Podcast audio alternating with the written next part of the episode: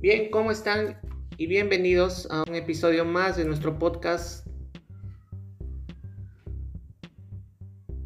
Todas las palabras. Eh, el día de hoy eh, estamos eh, también con una muy importante entrevista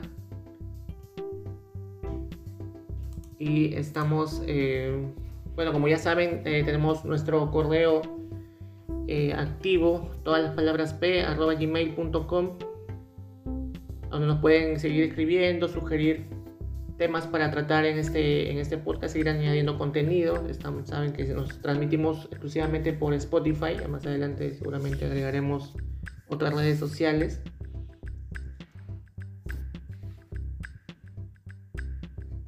Y el día de hoy estamos eh, con un invitado especial, como en todos los capítulos, que tenemos siempre invitados, donde vamos a hablar de un tema bastante interesante, espero que también sea del agrado de todos ustedes.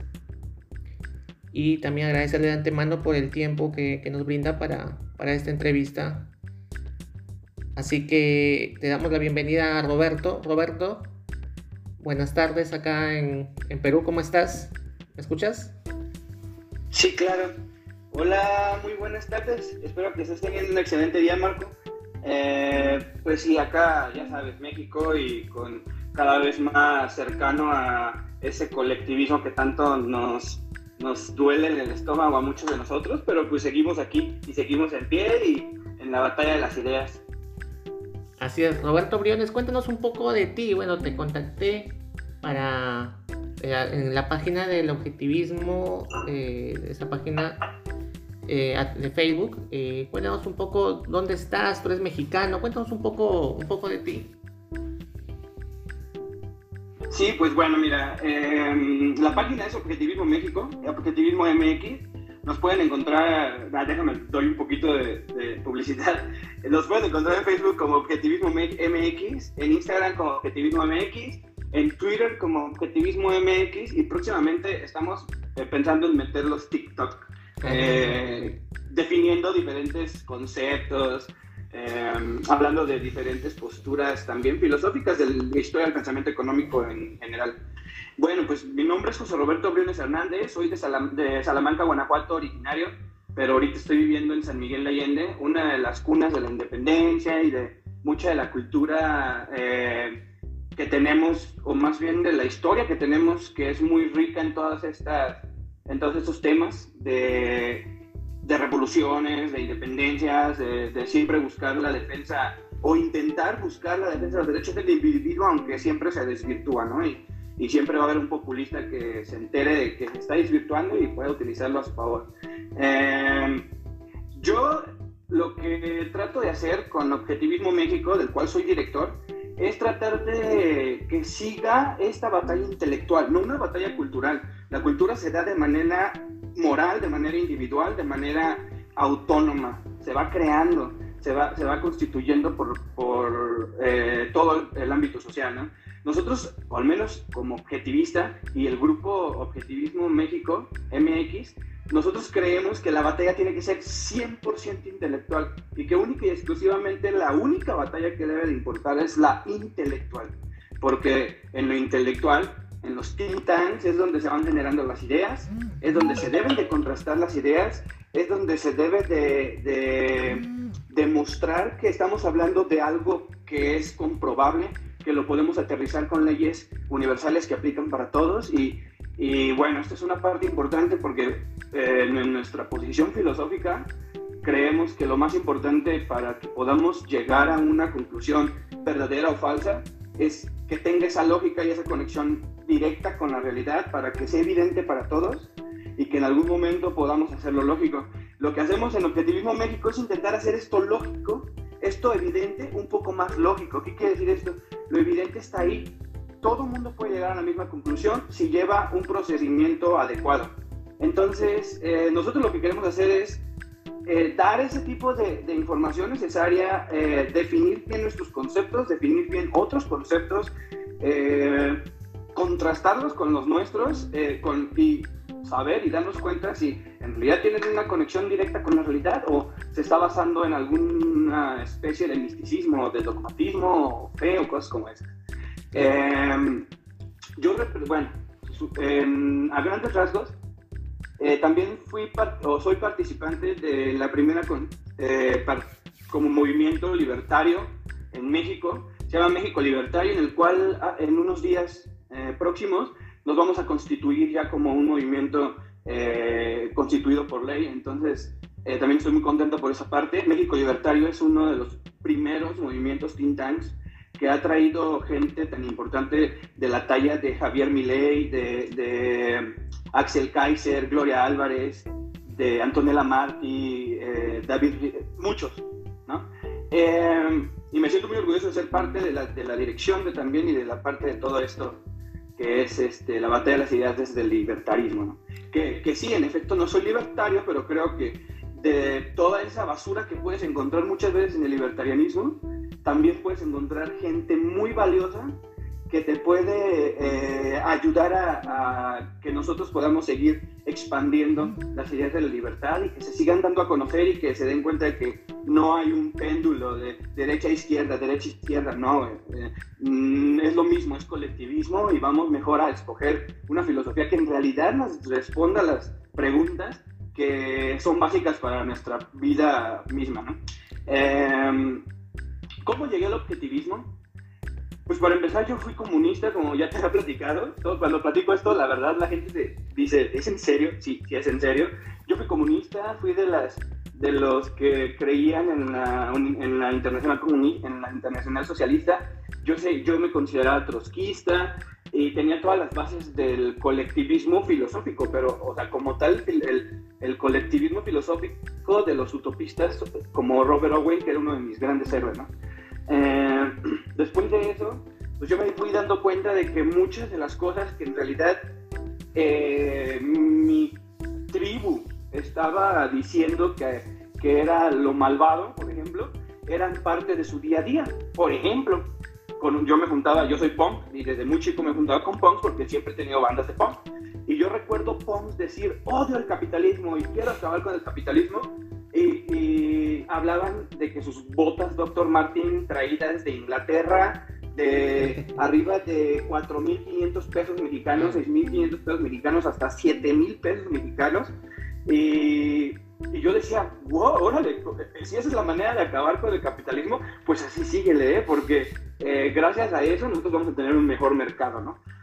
O cosas como, por ejemplo, es que el capitalismo es lo peor que le pudo haber pasado a, las generaciones y bla, bla, bla. Y digo, a ver, espérame, todas esas canciones que tú dices gritar llegaron aquí gracias a un capitalismo, vinieron gracias a, toda una apertura de mercado, por ejemplo, de Inglaterra con Margaret Thatcher, que por cierto estaban bloqueadas todas la mayor parte de esas salidas y estatizadas todas esas... Eh, esos monopolios musicales también, antes con Mark Callaghan, antes de la llegada de Margaret Thatcher, ¿no? Entonces, todo ese tipo de cuestiones a mí me empezaron a hacer como un shock eh, energético en mi cabeza de decir, a ver, esto no es lógico, no podemos andar por la vida diciendo que odiamos algo cuando vivimos prácticamente de ello, ¿no? Y empecé a buscar otra manera que me, que, de la cual yo me pudiera arropar en alguna filosofía, porque no puedes andar por la vida eh, brincando, eh, pensando que puedes agarrar poquito de esta filosofía, un poquito de aquella y poquito de aquella, y llega un punto en el cual te das cuenta de que no entiendes nada de ni siquiera de esas partes que, eh, que extrajiste de otra filosofía, ¿no? Entonces, yo lo que me di cuenta de que tenía que buscar otra filosofía, que esa no me estaba sirviendo, que tenía muchas contradicciones con la realidad, pero el problema fue que caía el nacionalsocialismo. Eh, fue así como, a ver, ¿quién es el peor enemigo según esto de, de, de Carlos Marx? Bueno, Hitler, de, perdón, de este, Lenin o Trotsky, eh, o los bolcheviques en general, bueno, pues es Hitler, ¿no? Entonces, fue como de vámonos a analizar esa parte, pero checa una cosa bien interesante.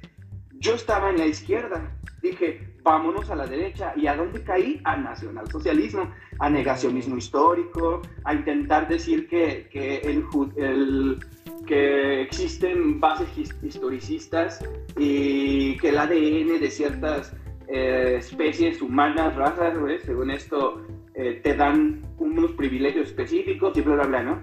Entonces me causó, me causó hasta cierto punto, en ese momento, lógica el analizar esa parte, el vivir en Alemania, que estuve viviendo unos meses en Alemania, estuve estudiando alemán en Berlín, y tener la oportunidad de ir a todas esas bibliotecas, poder leer algunos de sus libros y empezarlos a leer en alemán, me abrió a otra perspectiva en la cual eh, me daba cuenta de que sí, en efecto, el, necesitaba eh, arroparme bajo una filosofía y yo creía que esa era la, la más esencial, ¿no? Que, que, habían abierto el mercado, que habían este, dado los derechos al individuo y cómo habían vivido los alemanes antes del, del Tercer Reich, todo ese tipo de cosas que para mí eran como a un cierto punto lógicas. Después, obviamente, te vas dando cuenta de que es la misma, la misma mierda, la misma basura, ¿no?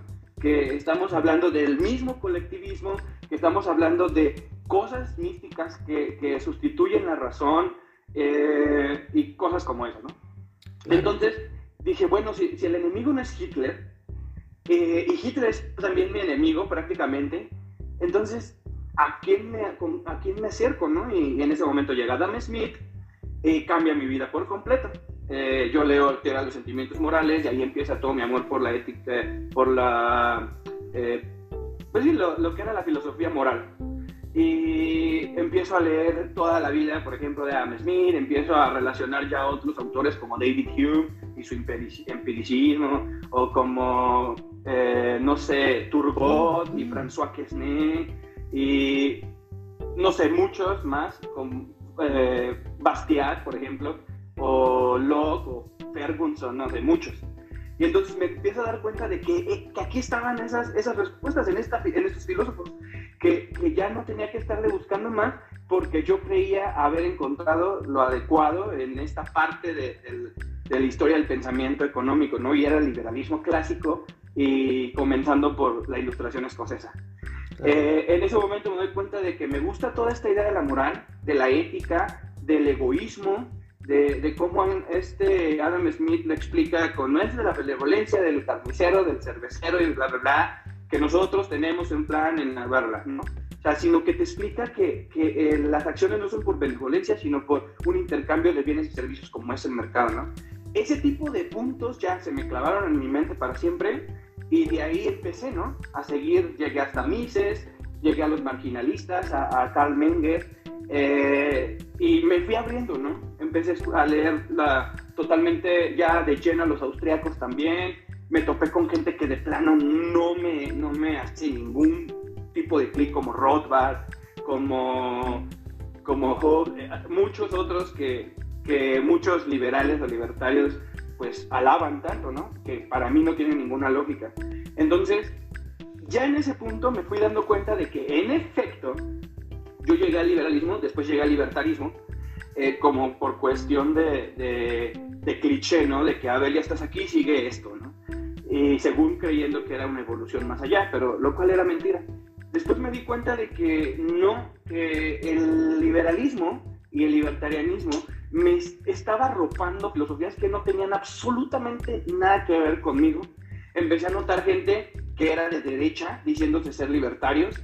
Empecé a encontrar gente que decía ser nacionalista, nacionalista eh, eh, y hispanista, eh, defendiendo ideas de franquistas, eh, que salían cantando Cara al Sol, por ejemplo, me di cuenta de que había derechistas que, que decían que ellos eran los true eh, eh, defensores de la libertad, cuando al mismo tiempo te estaban hablando de un colectivismo moral en donde no existe la, como tal la autonomía, sino tienes que seguir una ética de una, de una esencia mística, ¿no? Y me di cuenta de que no, de que no podía seguir en esa bandera tampoco podía seguir en el liberalismo clásico porque el mismo liberalismo clásico junto con desde donde viene y el mismo Aristóteles, John Locke, eh, entre otros, también tenían partes que no me hacían clic eh, en, en, la manera en que yo quería responder a mis preguntas, ¿no? Em, ya, con, ya en ese punto yo decidí que tampoco quería ser liberal como tal, clásico ni libertario, aunque liberal sí me considero porque de hecho creo que el liberalismo, el comunismo y el capitalismo, eh, perdón, el liberalismo, el capitalismo y el, el individualismo creo que eh, tienen las parte o de las mismas características, ¿no? Pero decidí que tenía que buscar otra filosofía y bueno, ahí es donde llego al objetivismo. Claro, claro, Roberto, y, mira, qué interesante, y, has, nos has dado todo un, brochazo de información, en lo cual podríamos ir conversando de a pocos, pero eh, y hablabas de Gloria Álvarez, yo he sido seguidor también de, sigo siendo seguidor de Gloria Álvarez, le he invitado también a mi podcast, espero que tenga tiempo de, de poderme dar una entrevista. Y hablabas de Margaret Thatcher, hablabas de Adam Smith, eh, y como decías, el liberalismo tiene mucho que ver con, con el capitalismo, es una tendencia, claro. Son cosas que uno va rescatando de cada corriente, ¿verdad? De cada corriente por decir filosófico, política, pues. Eh, hoy en día, eh, ¿cómo te defines? ¿Cómo defines tu ideología en todo caso? Sí, bueno, mira, eh, yo no busco ideología. La verdad es que jamás, jamás en la vida. Estaba ideologizado con el comunismo, con el fascismo, con el nacionalsocialismo, pero creo que ese era el problema, que estaba idealizado, ideologizado. Y decidí que no quería eso, que lo que yo buscaba no era una ideología, sino una filosofía, ¿no? Y, y, una filosofía que, que, por sí sola me diera las, todas las respuestas a, a, las preguntas que tenga, o sea, sin tener que brincar de un momento a este, esta filosofía, no sé, primero historicismo y me da la respuesta y de repente brinco, brinco al colectivismo para otra respuesta y luego al, al, al inductivismo, o sea, no, yo buscaba algo que, me, que todas mis preguntas me las pudiera responder. Y esa filosofía, la única que yo encontré, después de pasar por un sinfín de, de búsquedas, es el objetivismo. Y, y, el objetivismo, pues, es la filosofía de Ayn Rand, que te habla de que tenemos primacía de la existencia y de ahí derivan algunos axiomas o eh, conceptos que se cumplen por sí solos, que son conceptos primarios que al simple hecho de abrir los ojos existen. Y en ese punto nosotros nos basamos en, que la única manera en que el ser humano puede adquirir conocimiento es por medio de la razón, por medio de nuestros sentidos, al mismo tiempo que están interactuando con la realidad y que nosotros somos eh, seres eh, conceptuales que extraemos información de la realidad para crear conceptos y poder incrementar y, no sé, hacer cada vez más grande y contextual nuestra información que vamos almacenando por mapas mentales en, por medio de archivos mentales.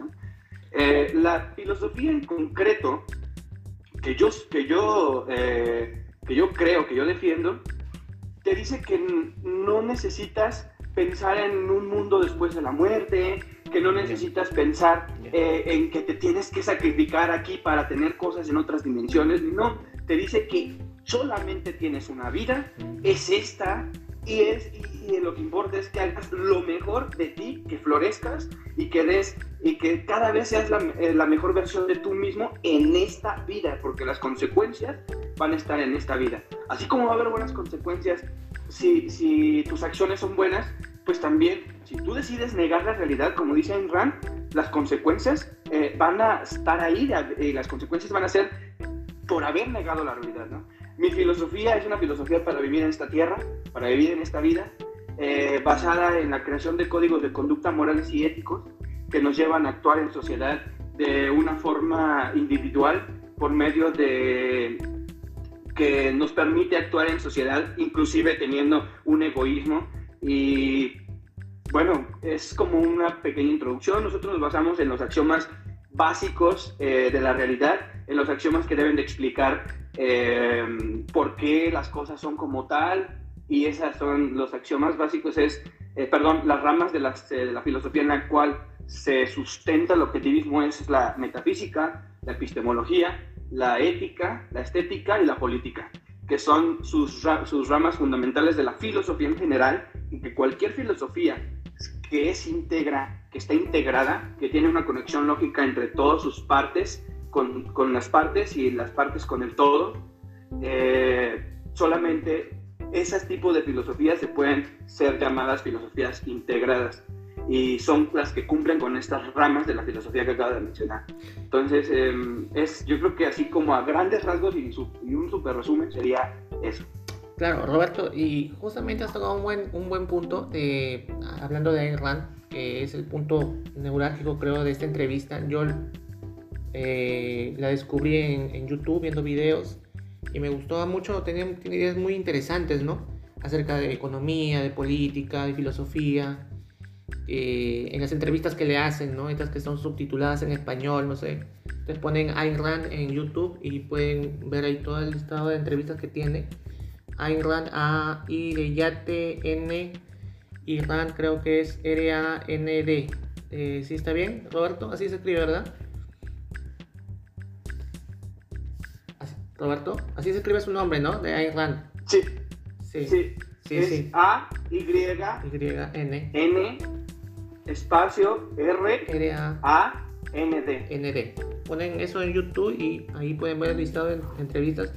Y ella habla de, le preguntan de diferentes cosas, ¿no? Básicamente ella es una, creo que era, es, tiene la ciudadanía rusa, pero crecía en, en Estados Unidos, ¿me parece? Sí. Así, claro. Mm, sí, bueno, llegó, llegó grandecita a Estados Unidos, pero sí. Claro, y ella habla, eh, em, me pareció importante y no sé, quisiera saber tu opinión de todo lo que dijo, que a mí me, me, me parece que, que acierta en muchas cosas porque dice muchas verdades y muchas cosas que son lógicas, más que nada que lo que uno busca, ¿no? Cosas lógicas. Y, pero hay una parte cuando ella dice, ¿no? Eh, ¿qué, hay después, ¿qué, hay después, de la vida? Dice, ¿no? Después de la vida, y tú también lo has mencionado ahorita, pues buena, buena voz que lo hayas dicho. Después de la vida no hay nada, ¿no? Tú opinas lo mismo, después de la vida no hay nada, no hay una vida después, no hay, no hay un Dios, por así decirlo, porque en esa parte también se parecen mucho a los comunistas, ¿no? Que también tienen un poco esa tendencia un poco a ser, eh, a no creer en Dios, a ser un poco ateos. ¿Cómo, cómo, cómo lo ves eso? Sí, de hecho, lo que dice, le, le dice la, el, el, entrevistador, le dice, entonces, de, de, plano se te apaga la computadora y Ryan responde, sí, se apaga la computadora. Sí. Y sí, se apaga la computadora porque nosotros partimos de una, premis, de una premisa básica la ley de la existencia. Lo que existe existe y lo que no existe no existe. Solo la existencia puede tener una identidad y, si y solamente alguien que tiene una identidad puede llegar a tener una conciencia. Entonces, em, si existe algo después de que tú te mueras o no, jamás lo vas a saber, porque ni siquiera, porque no puedes hacer un juicio de valor, no puedes analizar, porque no existes, ya no existes, moriste tu, tu, tu, capacidad conceptual, tu capacidad de, de interactuar con la realidad, de, de, utilizar tus sentidos para extraer información de la realidad ya no existe, ya no está trabajando. Entonces, eh, no, y bueno, de ahí me brinco al otro punto, Dios, no, no, no existe Dios, pero tampoco soy, nosotros nos consideramos ateos, somos objetivistas. ¿Y qué quiere decir esto? Un ateo significa en, su definición eh, etimológica, a, sí, teos, Dios. Y nosotros somos a, teos, a, ratón de los dientes, a, Santa Clauses, a, eh, plato espagueti, a cualquier misticismo que exista y que quiera venir a reemplazar la razón. ¿Y qué quiere decir misticismo? Misticismo es todo aquello que no tiene una conexión lógica con la realidad, que no puede ser demostrado, que, que se, basa, se basa en creer por medio de una fe. Eh, y esos son conceptos flotantes, como por ejemplo un, perdón, un concepto robado. Por ejemplo, Dios, ni siquiera podemos llamarlo concepto, porque para empezar un concepto es una extracción de eh, concretos y existentes en la realidad. ¿Qué existe? Lo que existe. Lo que no existe, no existe. Y como dice Parménides, lo que es, algo es, y lo que no es, no es. Y eso quiere decir que si algo es, es porque es. No existe la no existencia o la nada como tal.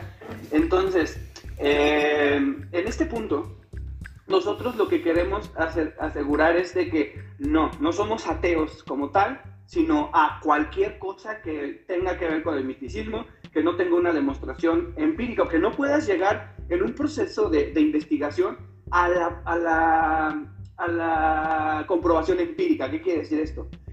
Cualquier concepto de la realidad tuvo que haberse creado por medio de la, de la identificación de diferencias eh, conmensurables de los existentes en la realidad, de los concretos. ¿Cuál, las diferencias lo que nos ayuda es a crear esos, esos conceptos.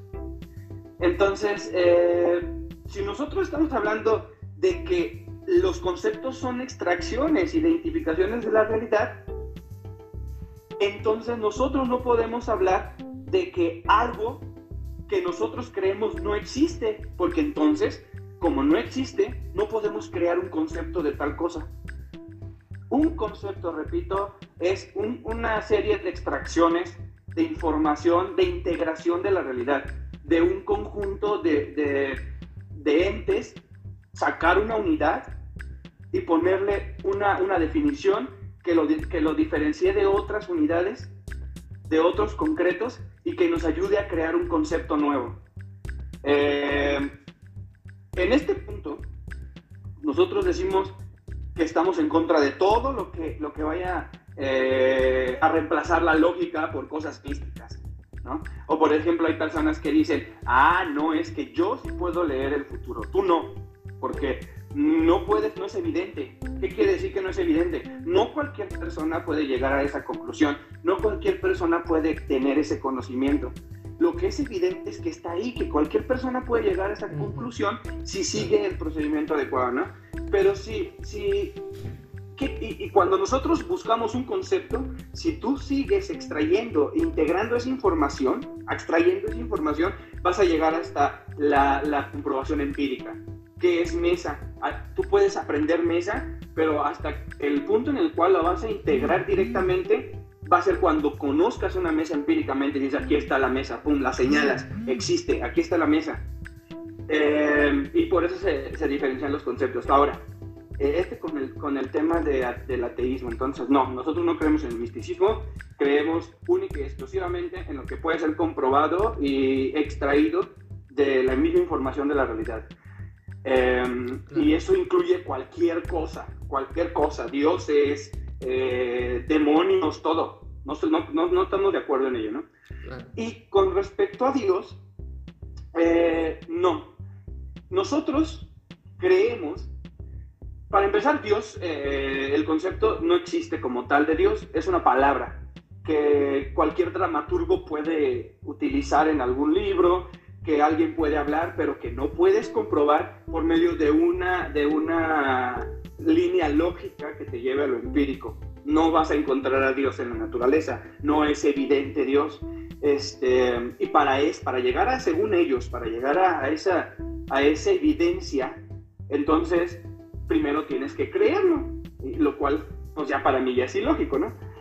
Eh, entre muchas de las, de las cosas en las cuales se contradice el término o la palabra Dios, una de ellas es que nosotros nos basamos en tres axiomas, como bien lo comenté. El axioma de la existencia, el axioma de la identidad eh, y el axioma de, de la conciencia. Entonces, cualquier concepto, cualquier idea que nosotros queramos formular de la realidad, tiene que cumplir con estos axiomas. ¿Por qué? Porque la existencia, para que tú la niegues, primero tienes que existir y después la tienes que negar. Para que tú niegues la, la, identidad, primero tienes que tener una identidad específica, que es la de un humano, que puede, que puede hacer este tipo de preguntas, y después negar la identidad. Igual la conciencia para que tú niegues la conciencia, primero tienes que ser consciente para poder formular una, una negación como esa, para formular un enunciado de un que estás hablando, estás predicando algo de un sujeto, ¿no? Entonces, eh, esos son los axiomas y se cumplen sí o sí, porque son eh, metafísicamente dados por la naturaleza. O sea, lo metafísicamente dado es eso que nosotros no podemos cambiar y que está ahí y que nada más lo podemos aceptar hasta para negarlo hay que aceptarlo. ¿no?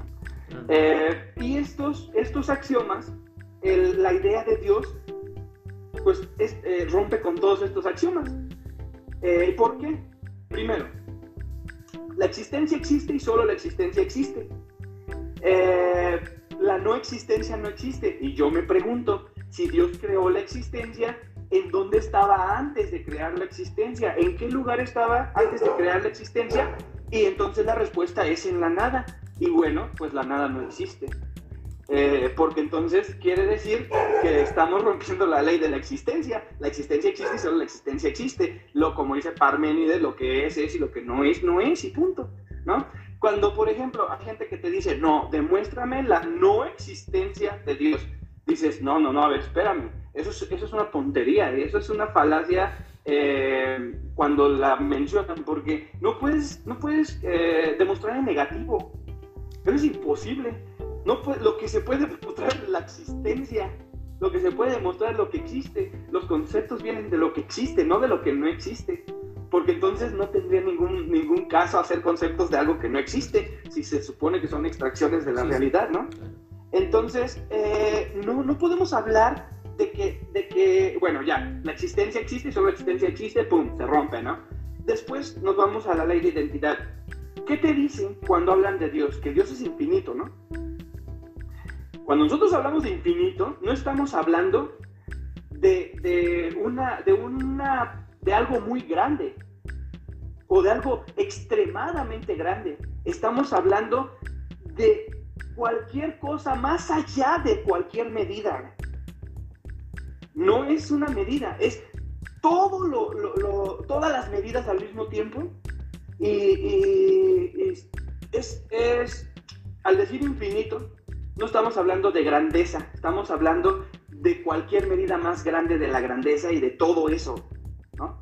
Entonces, ahí se rompe la ley de identidad. ¿Por qué? Porque la ley de identidad te dice que como tú eres un existente de la realidad, vas a tener una identidad en específico que, por la cual vas a actuar. Por ejemplo, una planta tiene una identidad en específico y va a actuar como planta. No va a actuar como un, como un, no sé, un refrigerador. Un humano tiene una identidad específica, el de ser humano, el de actuar como un ser humano. No va a actuar como un, no, se va, no le van a salir alas y se va a ir volando, como los ángeles, cosas como estas. Eso quiere decir la ley de identidad, que nosotros al momento de existir, existimos teniendo una identidad en específico y después de ahí viene la ley de causalidad, que vamos a actuar en consecuencia. Bueno, entonces la ley de identidad se basa en que tú, hasta cierto punto, tienes limitaciones para actuar en esta vida. No puedes, como, como ya lo mencioné, volar. Entonces estás limitado a actuar de una manera. Esa es la ley de identidad, tu limitación hasta donde tú puedes actuar, pero te están hablando de infinito. No hay limitación. No podemos hablar de identidad. ¿Por qué? Porque eres todo al mismo tiempo y al mismo tiempo eres nada, porque el todo al mismo tiempo pues es la nada. Si dices que tienes todas las identidades, entonces no tienes ninguna identidad. Entonces ahí se rompe también esa y pues bueno, la de conciencia, pues cómo podemos hablar de que, de que un ser, solamente un ser consciente puede crear la existencia y ese tipo de cosas, porque entonces aquí se rompe otra, otra, y llegamos a otra falacia. Si entonces eh, no las cosas no existen de la nada, porque ellos dicen, no, ¿cómo crees que la existencia no se creó de la nada? Alguien la tuvo que haber creado, ¿no? Según, según su posición dicen eso. Ok, perfecto. Acepto esa, esa premisa, pero entonces, ¿quién creó a Dios? Si entonces las cosas no se crean de la nada, ¿quién creó a Dios? ¿Y quién creó al que creó a Dios? ¿Y quién creó al que creó al que creó a Dios? Y así nos podemos ir hasta atrás y vamos a llegar a la misma relatividad de siempre. El mismo relativismo de siempre. Entonces, no, no creo en dioses y no creo en absolutamente nada que tenga que ver con cosas místicas que no, pueda, que no, que no nos puedan llevar eh, de la investigación, de lo, de, lo, de lo analítico a lo empírico. Claro, Roberto, y bastante interesante y qué, bien eh, interesantes los argumentos que nos expones. Eh, y eso de no también la preparación. Estuve también, me invitaste al WhatsApp para compartir un poco las charlas que tienen y es bien interesante porque siempre están bien documentados y siempre están este, proponiendo tesis, eh, argumentando con ideas bastante lógicas sus teorías. Particularmente creo que eh, el problema con el tema sobre la existencia de Dios también viene el hecho de que eh, a través de la historia muchas personas se han agarrado del tema, ¿no? sistema Dios para hacer eh, diferentes cosas, muchas veces cosas totalmente contrarias a la humanidad, contrarias a las, a las buenos a, las buenas intenciones, por así decirlo, de parte de los políticos, qué sé yo, y se toma el nombre de Dios siempre para hacer cosas que muchas veces van en contra de la vida misma. Y eso, eso por un lado, y por otro lado también el hecho de que nuestro conocimiento tampoco no es, es limitado como seres humanos, y cada vez nos damos más cuenta de eso, ¿no? Que nos falta mucho todavía por conocer. Entonces eso también nos limita, de repente a poder, como dices tú, a entrar pasa todo por el tamiz de la ciencia. ¿no? Y, eso es importante, por un lado, pero por otro lado también eh, somos seres limitados también, ¿no? Entonces, por ahí como que, ojalá que a través de los tiempos y en el futuro, pues, con más estudio y, mayor capacidad tecnológica, científica, eh, se pueda seguir observando esa realidad que nos rodea, ¿no? Y poder determinar las cosas para poder tomar los caminos correctos para que la humanidad se encamine, ¿no? Creo que eso, eso es un buen punto eh, eh, también a, tener en cuenta. Y como te digo, Ayn Rand eh, me pareció bastante interesante su, su lógica. lo que ella, ¿qué, ¿qué, te parece cuando ella dice que ella odia a los pobres? Porque los pobres traen mayor pobreza o algo así. ¿Qué, te sugiere esa, esa, esa opinión de ella? No creo que haya sido una opinión de ella. La verdad es que jamás he, escuchado, leído o visto un video en donde diga que, no, que eh, no, eh, no, creo que le, eh, perdón, corrijo en todo caso, creo que le, le, ella dice, no, yo no he dicho que odio a los pobres o algo así, porque había argumentado de que los pobres eh, el, tema con los pobres es de que viven en, la, traen más pobreza o una cosa así.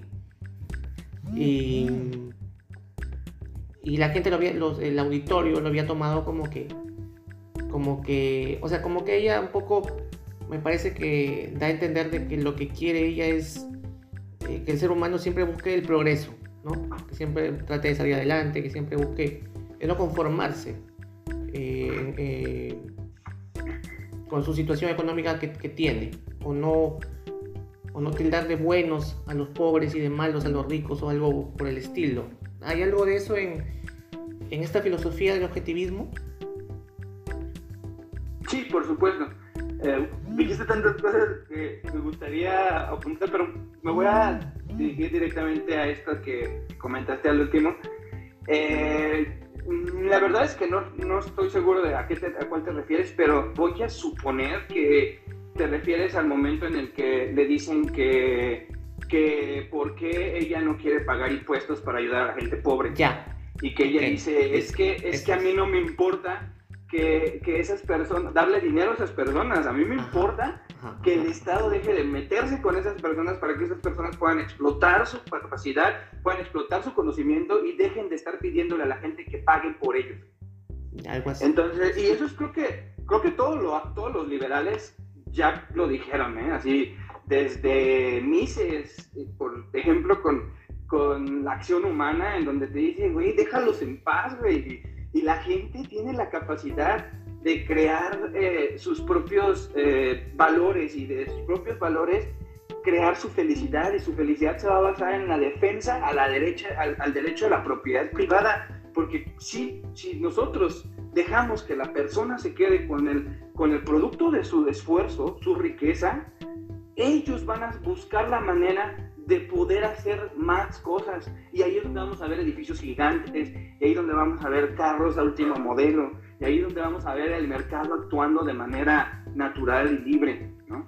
Eh, y no si seguimos pensando en que la sociedad solamente puede salir adelante cuando alguien más les da lo necesario para que así sea, pues entonces vamos a seguir en la idea de que el clientelismo, de que tenemos que seguir eh, sacrificando eh, a otras personas que ya tienen, que, tienen sus planes de vida, que tienen sus proyectos de vida, pero, pero muchas veces no los podemos cumplir, no los podemos llegar a, sacar adelante porque me están ahogando con impuestos para darle de comer a personas que ni siquiera conozco, ni siquiera tienen un valor para mí. Y hay muchas veces que yo tenía que dormir en un piso, que había veces que ni siquiera tenía que comer por, ¿sabes?, trabajando y estudiando, y nadie se preocupaba por, por ir a darme dinero o ir a, darme cosas, pero ¿qué crees? Me estaban quitando más del 60% de mis impuestos. Y, y, alguien sí se estaba preocupando porque alguien más estuviera bien, pero a mí me estaban ahogando en impuestos para que otras personas estuvieran bien. Dije, no, espérame, ¿en dónde, en dónde está el, entonces el interés individual? ¿Y en dónde está entonces eh, el, el egoísmo racional que es el que ha llevado a las sociedades más importantes a, las, a los mejores desarrollos sociales, económicos, políticos. Y ha sido el egoísmo. Y eso cualquier persona, cualquier, ahorita sería difícil que alguien pueda venir a decir que no es así. Sí, y aunque no lo creas y agarrándome de ese punto, es, las ideas que tiene Hernández son muy buenas en ese aspecto. Eh, no, yo me identifico completamente y estoy de acuerdo. Pero mira, todo lo contrario pasa, por ejemplo, acá en Sudamérica, eh, con políticos que eh, le ofrecen a la persona más pobre quitarle al que tiene para darles a ellos eh, sin ningún tipo de razonamiento, sin ningún tipo de, mm, lógica. Eh, y nuestro, en el caso acá del Perú, te comento, hemos elegido la mitad casi del pueblo peruano, ha elegido un, un, gobernante pues de ese tipo, de ese modelo, ¿no? Que donde los ricos son los malos y hay que perseguirlos y los pobres son los buenos a los que tenemos que darles las cosas eh, en vez de darles un trabajo, ¿no? Simplemente eh, eh, darles por darles, simplemente sin ningún tipo de, de, lógica ni razonamiento, como te decía, ¿no? Entonces, y no solamente pasa en Perú, pasa en Ecuador, con un presidente, con México. ya, ahí vamos a llegar y te voy a preguntar. Ha pasado en Bolivia, es, Chile está, está atravesando lo mismo, Argentina, eh, está atravesando lo mismo. Eh, Brasil vive también una, una, izquierda un poco también de, aunque ahorita con el presidente que está ahora, aparentemente, bueno, igual hay diferencias. Derecha colectivista. Claro, por ahí, o sea, son un poco que no se definen muy bien. Háblame de México. Yo escucho muchas noticias de México y uno dice que está bien, otro dice que está mal. Cuéntame tú, ¿cómo, cómo ves desde tu perspectiva? Bueno, mira, antes de, que, de todo te quiero platicar eh, una, una, anécdota sobre eh, Ayn Rand. En los años, creo que fue en los años 80, si no mal recuerdo, hicieron en, en dos de las, de las eh, bibliotecas más importantes de Nueva York, no traigo exactamente el dato, pues se me vino a la mente. hicieron una investigación, una encuesta para ver la gente que más le iba a leer ahí a la biblioteca cuáles eran los libros que eh, habían cambiado, no nada más así como, como su, su, manera de ver las cosas, sino su filosofía de vida, literal, el, el, actuar en consecuencia día a día. Algún libro hizo ese cambio, ¿no? Y el primer lugar, eh, lastimosamente, pues, fue la Biblia. El segundo lugar fue Rebelión de Atlas de Ayn Rand.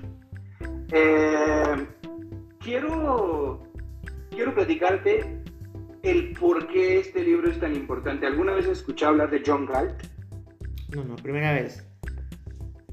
Ok.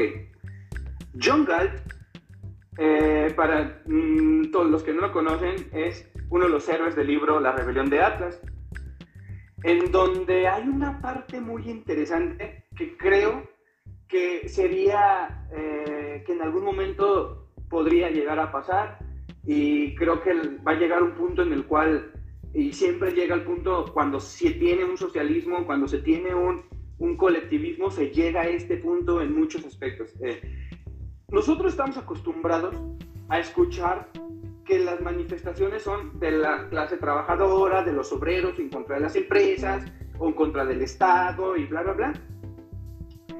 En la novela te va a poner una perspectiva muy diferente te va a decir, ok, estás diciéndome que las empresas es lo peor, estás diciéndome que nosotros explotamos al trabajador, estás diciendo que los inversionistas somos los demonios y el anticristo fusionados al mismo tiempo para venir a acabar prácticamente con la felicidad del individuo y la libertad y la, vida del individuo.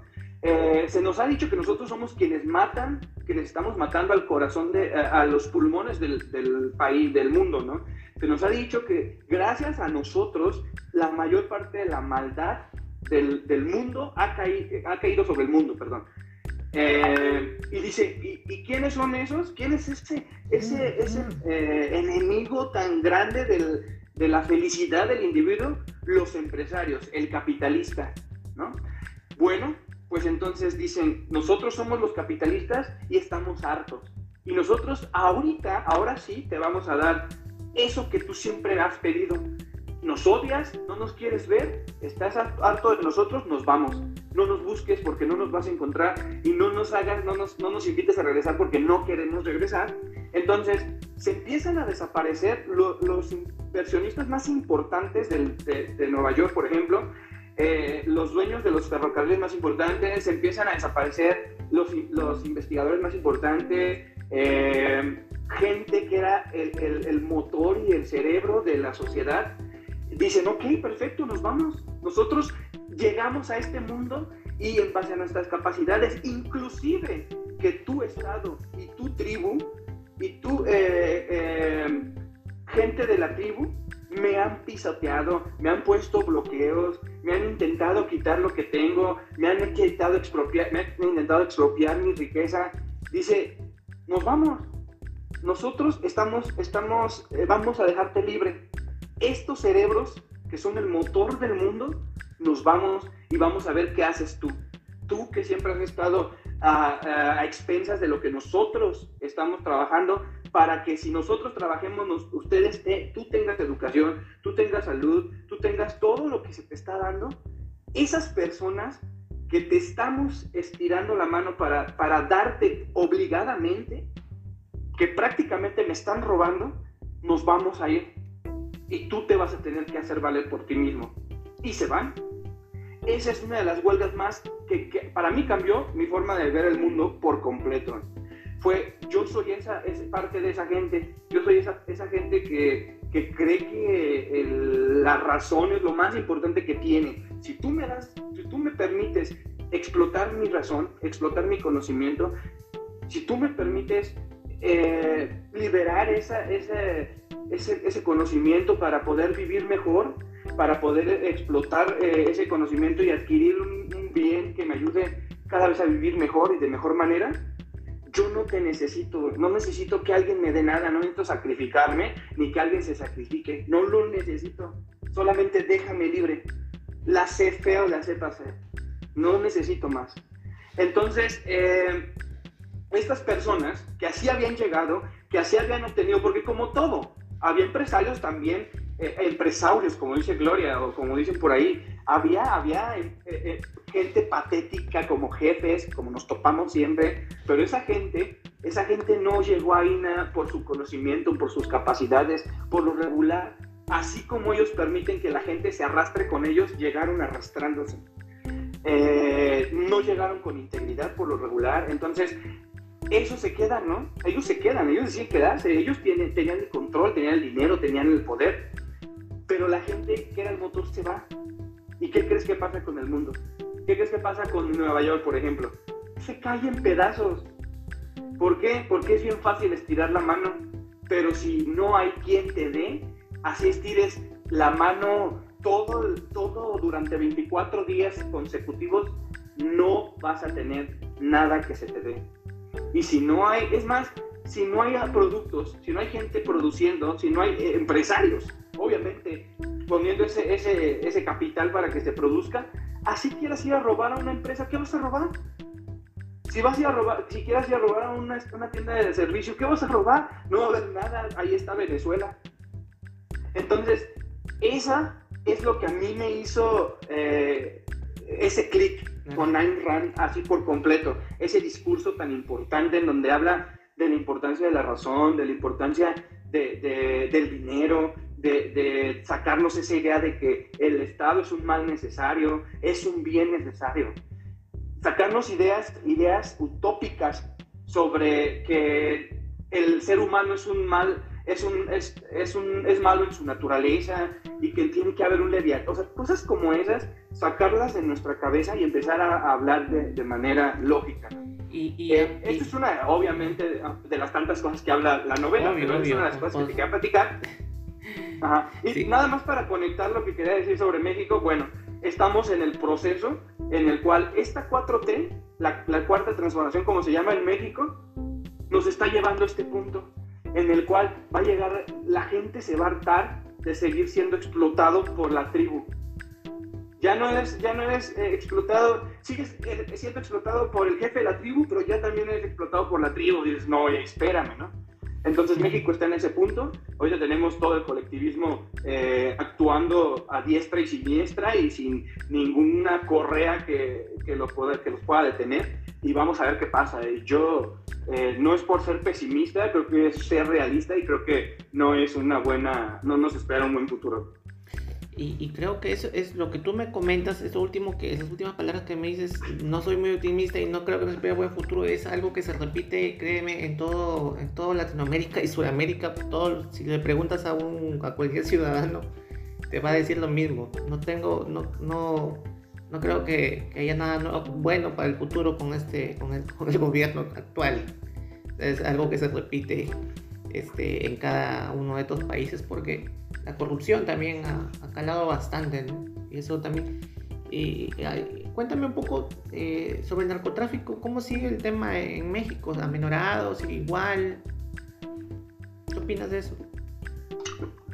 Pues em, yo creo y creo que es, es, es algo esencial en parte de la historia de México, siempre ha sido el narcotráfico. De hecho, si nosotros analizamos cómo llegó el narcotráfico a México, nos vamos a dar cuenta de que hay una conexión directa desde que la Unión Soviética empezó a mandar dinero a Cuba directamente, a Venezuela y empezó a fundar los movimientos guerrilleros. Y, en el momento en que cae la Unión Soviética se empiezan a hacer de muchísimo eh, poder por medio de los laboratorios en la selva y al mismo tiempo eh, con las ideas de los indigenismos y para evitar que la, que la misma ley y la seguridad de entrada a la selva se diera cuenta que tenían sus mega, mega cultivos de cocaína y de heroína y cosas de amapola y cosas así, ¿no? Eh, toda esta herencia, nosotros yo creo que cada vez se iba acercando más a la frontera con Estados Unidos y siempre fue el premio, el, premio mayor porque tenías la mano trabajadora barata en, en México, pero estás en la frontera y y México es esa parte fundamental para, para el poder del narcotráfico en el, gobierno, en los gobiernos. Y, y, más que nada, yo creo, con esa, creo que la conexión directa desde las guerrillas, de las FARC y el ZLN y todo este tipo de cosas, que siempre fueron financiados siempre fueron defendidos por el Foro de Sao Paulo, eh, nos han llevado a todo esto, a que todas esas, esas esas cárteles y esas eh, mafias de la droga que se fueron fundando después de la caída de la Unión Soviética para seguir financiando los movimientos comunistas, se nos fueron viniendo para acá porque era más fácil estar en México para pasar la droga a Estados Unidos.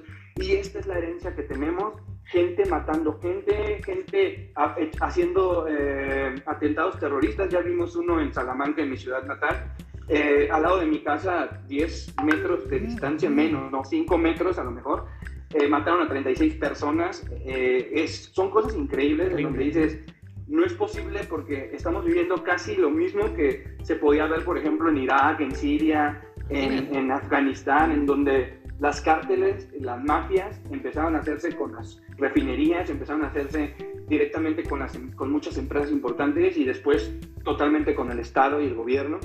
Y creo que ya estamos en ese punto nosotros también, ya lo tenemos en el gobierno, ya está, ya está eh, un, un, cártel muy poderoso y muy importante eh, que es obviamente del lado de la izquierda y hay otro que me imagino que debe de estar en la derecha. Entonces ya la solución no está entre nosotros, ya, ya está hecho una mierda todo esto y no sé hasta dónde vaya a llegar. Así es, y estamos igual en, en Sudamérica estamos con gobiernos que los, los llamados narcoestados, ya partidos políticos financiados ¿no? por, por dinero, eh, por el lavado de dinero, eh, por el tema de la droga, qué sé yo.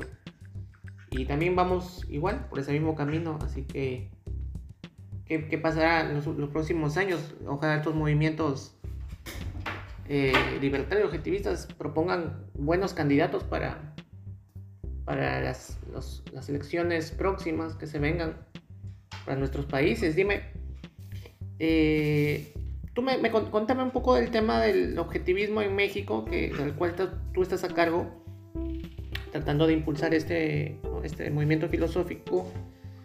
Cuéntame un poco cómo, eh, dónde está centrado, eh, o sea, en qué país se encuentra y cómo tú te, te, conectas con esta gente y te vas a México y estás tratando de, impulsar esto y qué es lo que se viene en el futuro para, para ti, Roberto, con, con, el objetivismo. Sí, uh, el objetivismo en México como tal, bueno, el objetivismo, eh, la sede y el, la escuela a la cual yo me, yo me refiero y me identifico es el Ayn Rand, el, Institute, que es una de las herencias más importantes y la mayor herencia que nos dejó Ayn Rand fue uno de sus institutos. ¿Dónde está? Institutos. sí, me contabas, está en Estados Unidos. En, en Orange, California. Está el instituto. Ah. Y en este, en este instituto lo que hacen es eh, preparar personas para que puedan seguir eh, eh, difundiendo las ideas de, de, Ayn Rand, del objetivismo y todo eso. Pero existe una, una vertiente de esa, de ese mismo, de esa misma asociación que es el Ayn Rand Center, que es el Ayn Rand Center general, ¿no? Hay, hay Ayn Rand Center en Inglaterra, en Alemania, en muchas partes. Y hay una, hay una directora que es María Martí, a quien yo estimo demasiado, que fue la que, que es la que es la directora de Liber Latinoamérica. Que gracias a ella, pues empezó a mover ya todo esto del, del objetivismo hacia Latinoamérica. Yo empecé de una manera muy extraña porque yo estaba trabajando con objetivismo con Grupo México Libertario y yo era director del Grupo Libertario Salamanca, de aquí del centro de la ciudad. Y una vez me pidieron que si podía hacer una, un Facebook Live o algo así sobre el aniversario del libro Himno de Ayn Rand. Y con mucho gusto lo hice porque es mi libro favorito de Ayn Rand. y de ahí empecé a tener un contacto más directo con María Martí hasta el punto en el cual eh, me, me, dio una beca para ir a la Convención Mundial por primera vez en Latinoamérica, en Buenos Aires, Argentina eh, me dio una beca para ir de manera free. Eh, yo estaba en Londres, de hecho, y tuve que volar de Londres hasta Buenos Aires, eh, del cual fue pagado por donaciones. Y desde ahí creo que el, tener la oportunidad de, estar, de haber estado en la primera convención mundial por primera vez en Latinoamérica, ser el, único mexicano que iba como tal representando una escuela filosófica como es Objetivismo MX, eh, por medio de, yo fui representando a México Libertario, creo que cambió mi vida por completo el escuchar directamente a Jaron Brock, platicar con él, eh, tener enfrente a personas como Onkar Gate, a, Eduardo Martí, María Martí, Antonella Martí, eh, Iván Carrino, no sé, muchos otros que, que de verdad, no sé, me cautivaron totalmente con su intelectualidad y que todos los días trabajo para llegar a su punto, a, quiero ser como ellos o mejor que ellos y algún día voy a estar en, esas, en, esa, en esa convención mundial y no como, como un, alguien que está escuchando, quiero ser un, un, no sé, un speaker, ¿no?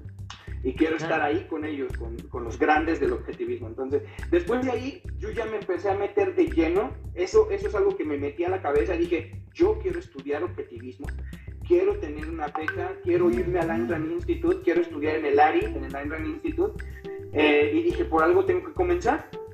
Y me metí a estudiar a la Universidad Francisco Marroquín, que tiene la maestría de objetivismo, una de las escuelas más importantes a nivel mundial en defensa al, capitalismo y creo que es el una de las únicas que tiene la maestría de objetivismo. Eh, como no tengo mi licenciatura terminada, nunca quise como tal tener eh, ese papel. Estoy tomando los posgrados abiertos. Acabo de terminar el posgrado de eh, estética del arte objetivista, de política objetivista y de epistemología objetivista. Y estoy por entrar a, al de metafísica objetivista y al de Kant y Rand, que son, es una comparación filosófica entre dos grandes filósofos. Y pues eh, en eso estoy ahorita. Eh, estoy pensando irme a, Orange, California, lo de, y algún día formar parte directamente con el Ayn Rand Center Latinoamérica, con el cual ya está palabrado algunas cosas. ¿Qué viene para mí? Pues seguir trabajando y estudiando en esto de, del objetivismo y en mi trabajo normal, común y corriente, y eh, trabajar en conjunto con diferentes asociaciones que nos ayuden a seguir este, distribuyendo y que llegue a más personas la filosofía objetivista. Y al mismo tiempo creo, y, no me quiero adelantar, pero es, María Martín nos dijo que vamos a tener una sede algún día aquí en México de objetivismo de, en Rand Center y quiere hacer también algún, en su momento una convención mundial por primera vez de objetivismo en México, lo cual me pone muy feliz porque eh, pues es algo que ha surgido de, de mi consistencia y, de estar ahí rascándole, rascándole. Y, y, claro que sí, Roberto, estoy seguro, más que seguro que vas a, lograr esos objetivos. Eh, que eres una persona muy preparada y bueno, por el tiempo, tal vez no, no nos podemos explayar mucho en este podcast, pero eh, ojalá, ojalá se, se, se realice, se, esto comience a crecer, ojalá también vengan por Perú. Dale al extensivo mis saludos a, a, tu, a tu directora María Martín.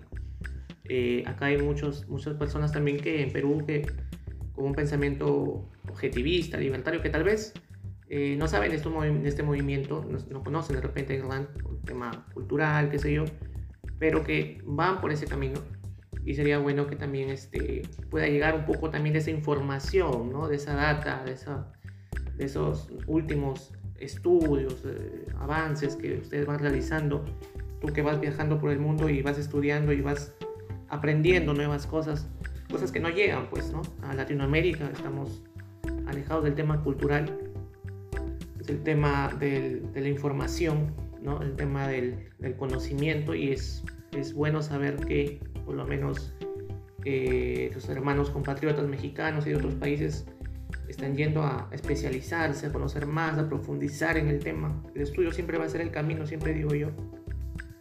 Y pues qué bueno escucharte una persona joven como tú que eh, está pues dando los pasos correctos para, para seguir creciendo pues en este, en este movimiento objetivista que tiene muy buenas bases esta filosofía y tiene muy buena, muy buena proyección, creo yo. Y pues hay que seguirse, hay que seguir eh, puliendo, como se dice, ¿no? el camino y, y, las herramientas para seguir avanzando. Eh, cuéntame un poco más de ti, Roberto. Tú eres mexicano, vives en México, estás viajando. Eh, cuéntame un poco de tu... Siempre hacemos esto con los invitados para tratar de, de conocerlos un poco más como personas.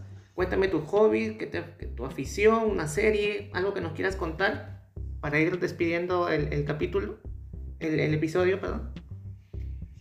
Pues sí, eh, como te había comentado, soy punk y cómo viajé, cómo empecé a viajar, porque me enteré de que existía un festival, el festival más grande de punk. Yo pensé que, que había bandas que, con las cuales yo crecí que ya no tocaban y después me di cuenta de que seguían tocando en los festivales más grandes del mundo, en Blackpool.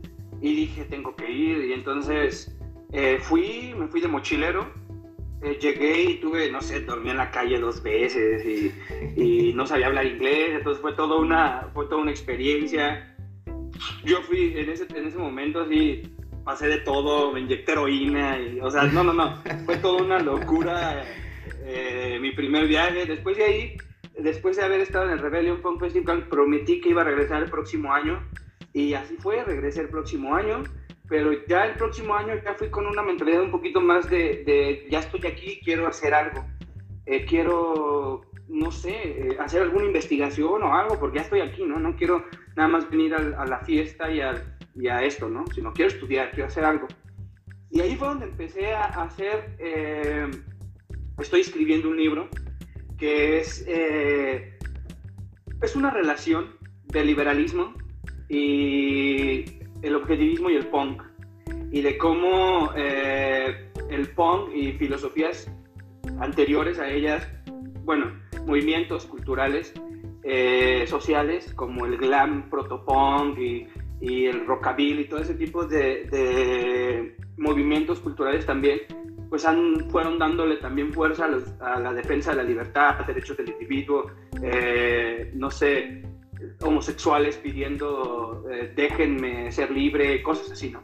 Y después el punk llega y, mezcla todo esto y explota en, en los años 70 en la mayor inflación de Inglaterra con, con Mark Callaghan y todo eso empieza a, llamar a una Margaret Thatcher y, y, empiezo a hablar de toda esta investigación que he estado haciendo porque no nada más fui dos veces sino fui seis veces ya es mi sexta vez consecutiva ahorita no pude ir por lo está cancelado por lo del COVID pero eh, de hecho iba a tocar con Migraña Social eh, por primera vez se cumplía otro de mis sueños que era tocar algún día en ese festival eh, y lo iba a hacer con, con, los de Migraña Social.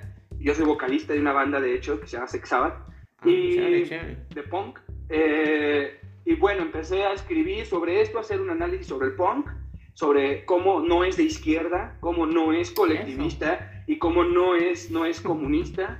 Y, y, cómo, y cómo odiaban muchos de los punks que, que muchos izquierdistas eh, siguen, cómo odiaban a la Unión Soviética, cómo, la izquierda y el comunismo siempre intentó reprimir a, los movimientos eh, naturalmente en contra de la expansión del Estado y cosas como estas. O sea, no podemos hablar de que ellos, ellos gracias a eso, surgió el punk, sino al contrario, surgió en contra de todo eso que estaba viviendo eh, los jóvenes en esa época. ¿no? Eh, mis, por eso empecé a viajar, empecé a viajar no nada más ahí, sino empecé a hacer una investigación también en los países nórdicos eh, sobre el desarrollo social, político, económico, los vouchers de educación de, eh, no sé, el, el, fondo de inversión noruego, cosas como estas, ¿no? Y entonces empecé a visitar todos estos países. Estuve viviendo en Suiza un tiempo, en el cual me tocó vivir la, la, el gran, eh, ¿cómo, se, ¿cómo, se, le llama? ese gran momento que muchos liberales ponen como, como prueba de que el libre mercado no busca, o la gente no busca en el libre mercado, que, es el de, dinero. Yo estaba ya viviendo cuando se, se levantaron las firmas para bloquear la ley en donde querían aumentar el, el subsidio a los suizos. En Suiza, en Zurich, yo estaba viviendo en Zurich. Y yo, a mí me tocó vivir todo eso, fue en el 2016.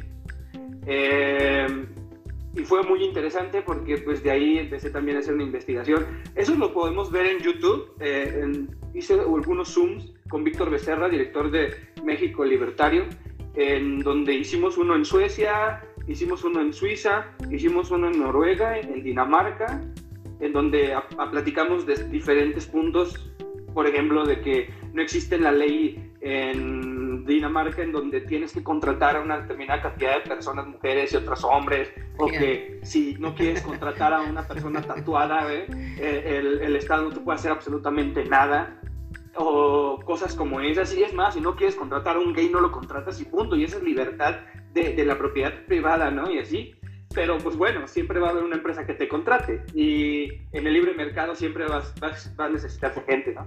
Eh, también estuve en, Bayona, Francia, eh, donde nació Federico Bastiat, otro de mis grandes, eh, haciendo una investigación también sobre quién había sido el Copten eh, francés, Federico Bastiat. ese mismo año tuve la oportunidad de viajar, como te había platicado, a Kirkcaldy, Escocia, para hacer una investigación en donde nació Adam Smith sobre la vida y obra de Adam Smith y tuve la oportunidad de que, pues, se sorprendieron mucho por cómo llegué con mi libro de la riqueza de las naciones eh, y les dije que quería saber todo lo que pudiera hablar, saber de Adam Smith. Se sorprendieron mucho, que nadie dice que nadie llega desde México pidiendo eh, saber cosas de Adam Smith y casi nadie llega pidiendo saber de Adam Smith. eh, se sorprendieron y me manda, y habla, hicieron una llamada, llegó el director de la, de la Adam Smith Global Foundation a darme una, pues un tour especial. Abrieron eh, la biblioteca especial en donde solamente puede entrar gente especial eh, que tiene un clima específico, una luz específica. Me sacaron libros de 1820 y tantos, de, de la teoría de los sentimientos morales, los tuve en mis manos, tengo fotos. Eh, después de ahí me llevaron a la casa de la mamá de Adam Smith. Después de ahí fuimos a la casa de, de donde se alcanza a ver la casa de David Hume. Entonces, bueno, fue una experiencia que jamás, jamás. Eh, estuve en la tumba de Adam Smith. Este, vi con mis propios ojos la, la, la, riqueza de las naciones, el libro original, en, ahí en, el centro de Edimburgo. Entonces, todo ese tipo de cosas las he hecho gracias a, a México Libertario, con diferentes asociaciones que me han estado apoyando también hacer así este tipo de cosas. Y es, es bien interesante, la verdad. Sí. Eh, y pues bueno, del objetivismo, pues nada más. Eh, eh, ahorita soy parte de las personas que estamos intentando crear el primer, la primera escuela objetivista como tal. Quiero que algún día haya una escuela objetivista que enseñe objetivismo, que, que divulgue el objetivismo de manera académica y así. Va a ser difícil, pero espero que algún día sea así. Y pues bueno, no sé, me gusta, ¿qué me gusta? No me gusta el fútbol, odio el fútbol. Eh, me gusta mm, la música, es mi pasión, eh, la filosofía es mi pasión, la historia me encanta, eh, música, ya saben, rock and roll y todo lo que tenga que ver con oldies, desde new wave, hasta, hasta el synth pop y, y el dance de los noventas, ¿no? Pero lo mío, lo mío es el punk eh, hay muy buenos exponentes, por ejemplo, objetivistas como Rush, no sé si has escuchado hablar de la banda Rush. No, ah, sí, sí, sí, he escuchado, Neil, pero... Neil Peart. ¿eh? Ya, sí, sí. Sí, Neil Peart, el baterista, escribió varias canciones que hablan de Ayn Rand y del objetivismo como ah, Anthem, en donde habla de, de, de un guitarrista que, que, tiene, que quiere sacar un, un, buen riff y así o, haciendo, o hablando del, del, libro de Ayn Rand de ¿no? También tiene otro que se llama Fly By Night. Tiene muchas canciones Rush en donde hablan de ese tipo de cosas que es muy interesante. También en el punk, por ejemplo, los Sex Pistols eh, eran anticomunistas y odiaban toda esa idea del colectivismo y así, ¿no? Que se iban en el aspecto también mucho de la derecha, pero bueno, fueron, no fueron de la izquierda y eso es bueno, ¿no? entre muchas otras bandas. Eh, ¿Qué otra cosa? No veo series, la verdad es que estoy, estoy muy obsesionado con, con querer conocer todo lo más que pueda y trato de leer lo más que pueda, trato de, de estudiar mis clases todos los días, un poquito aunque sea. Por ejemplo, hoy estaba eh, estudiando empiricismo de David Hume y cuál es la, la diferencia con, con el objetivismo, y luego estaba estudiando sobre el naturalismo, o sea, cosas como estas, mm. y no me permiten verse, no me permite ver series, no.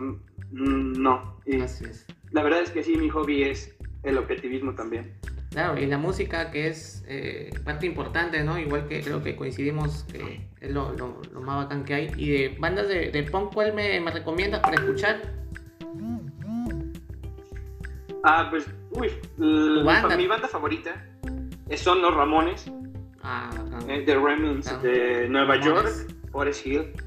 Y de ahí, pues también mi segunda banda favorita son los Sex Pistols, The Clash, eh, The Dam, Buzzcocks, eh, Blondie me encanta. Blondie en sus, todas sus facetas, desde punk hasta disco y pop. no sé, The Dam. Hay bandas, Steve Littlefingers, por ejemplo. Steve Littlefingers tiene es, es, algo bien interesante porque ellos vivieron todo ese, ese problema de, del alternative Ulster en, en, los problemas de Irlanda, de, Irlanda con Irlanda del Norte y cómo unos querían ser parte de la corona y otros no y, y cómo los, muchas veces también los conservadores lo están reprimiendo muy muy fuerte en escuelas, en, en, en muchas partes y se empieza a crear eh, este tipo de bandas por, como Steve Littlefingers que prácticamente estaban en el en, eh, hasta adelante en los riots, en, en, las manifestaciones más importantes que ya terminaban prácticamente en combates cuerpo a cuerpo y de armas y todo esto. Eh, te recomiendo Steve Littlefingers, me gusta mucho. Te voy a ser sincero, muchas de mis bandas son súper, súper socialistas y colectivistas.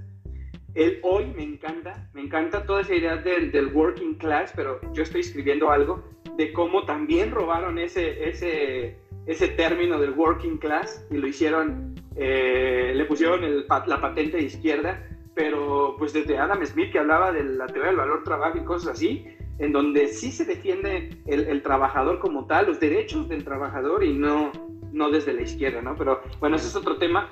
Pero la mayor parte de esas bandas que me encantan porque dicen cosas que ni tienen idea de que, de que no están defendiendo en sus letras como tal la izquierda o algo así, sino que están defendiendo la libertad, los derechos del individuo, ¿eh?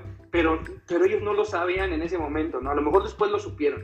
Pero, por ejemplo, hay una banda que se llama, y creo que la importancia del obrero sí, sí es muy importante, y no nada más del obrero, sino de cualquier productor, ¿no? Y hay una, una canción que se llama, eh, que fue muy importante porque, por ejemplo, en los años 70 ellos no querían entrar a la Unión Europea.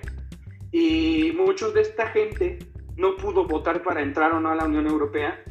Y de repente crecen y ya son grandes y ya, ya tienen 40 años con sus bandas y de repente tienen la oportunidad de volver a votar y salen y hay una canción, yo estuve en ese, en ese festival, en el Rebellion Punk Festival, donde tocó una banda llamada Cox Parrer, que cumplió 40 años y que tocan una canción que se llama England Belong to Me.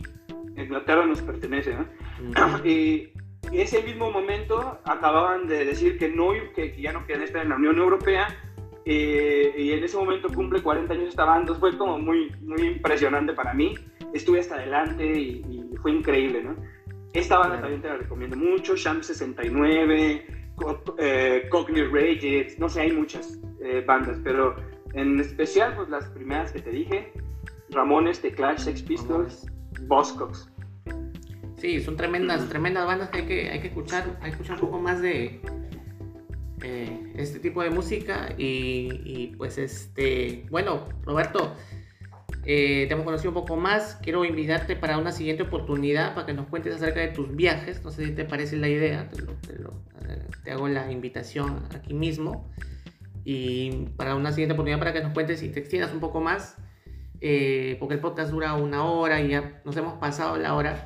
Y la conversación ha estado muy interesante. Hemos tocado los temas así nomás ligerito porque este, profundizar nos, nos tomaría horas de horas, creo. Eh, pero ha estado muy chévere la conversación. Te agradezco bastante por tu tiempo, eh, por haberte atrevido a venir al, programa sin, sin, conocer un poco, pero eh, la idea es seguir aprendiendo y seguir este, conociendo tus opiniones, muy, muy, eso es muy importante. Y que pues nos sigas ilustrando con este tema del objetivismo. No sé, si quiere decir algo antes de, culminar esta entrevista. Sí, eh, yo creo que siempre lo que quiero dejar a la gente es de que tenemos dos formas de venir, de, venir a esta tierra a florecer y a, hacer nuestra vida. Una es, es produciendo y otra es siendo un, parásito que viva de, la producción de los demás. Eh, yo los invito a que sean, primero, que sean una gente productiva, que exploten su conocimiento y que se den cuenta de que si explotan su conocimiento y que si son constantes en, su, en sus estudios, en, su, en sus ganas de llegar a hacer algo, lo van a lograr y, se va, y, no van a necesitar sacrificar a nadie más para que les dé, para que les dé algo y estirar manos. O sea, eso es lo que yo que así me gustaría dejar y creo que la única filosofía como tal que puede responder a todas estas preguntas de cómo florecer como sociedad es el objetivismo.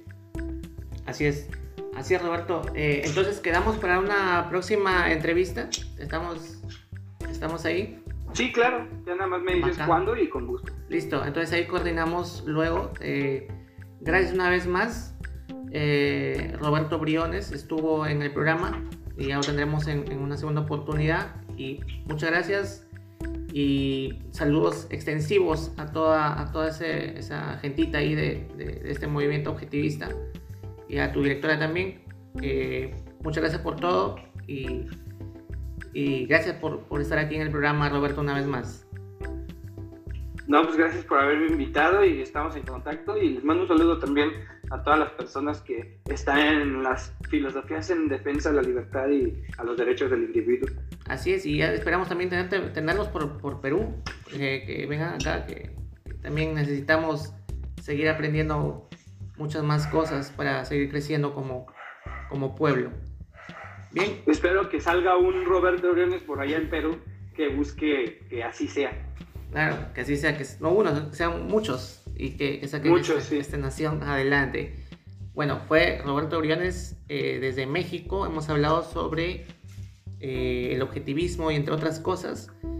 Agradecerles a todos los que nos están escuchando. No sé eh, la hora que nos estén escuchando ni el día, pero agradecerles por escuchar este, este pequeño podcast que va agregando contenido. Ya estaremos con nuevos invitados y eh, será hasta una siguiente oportunidad.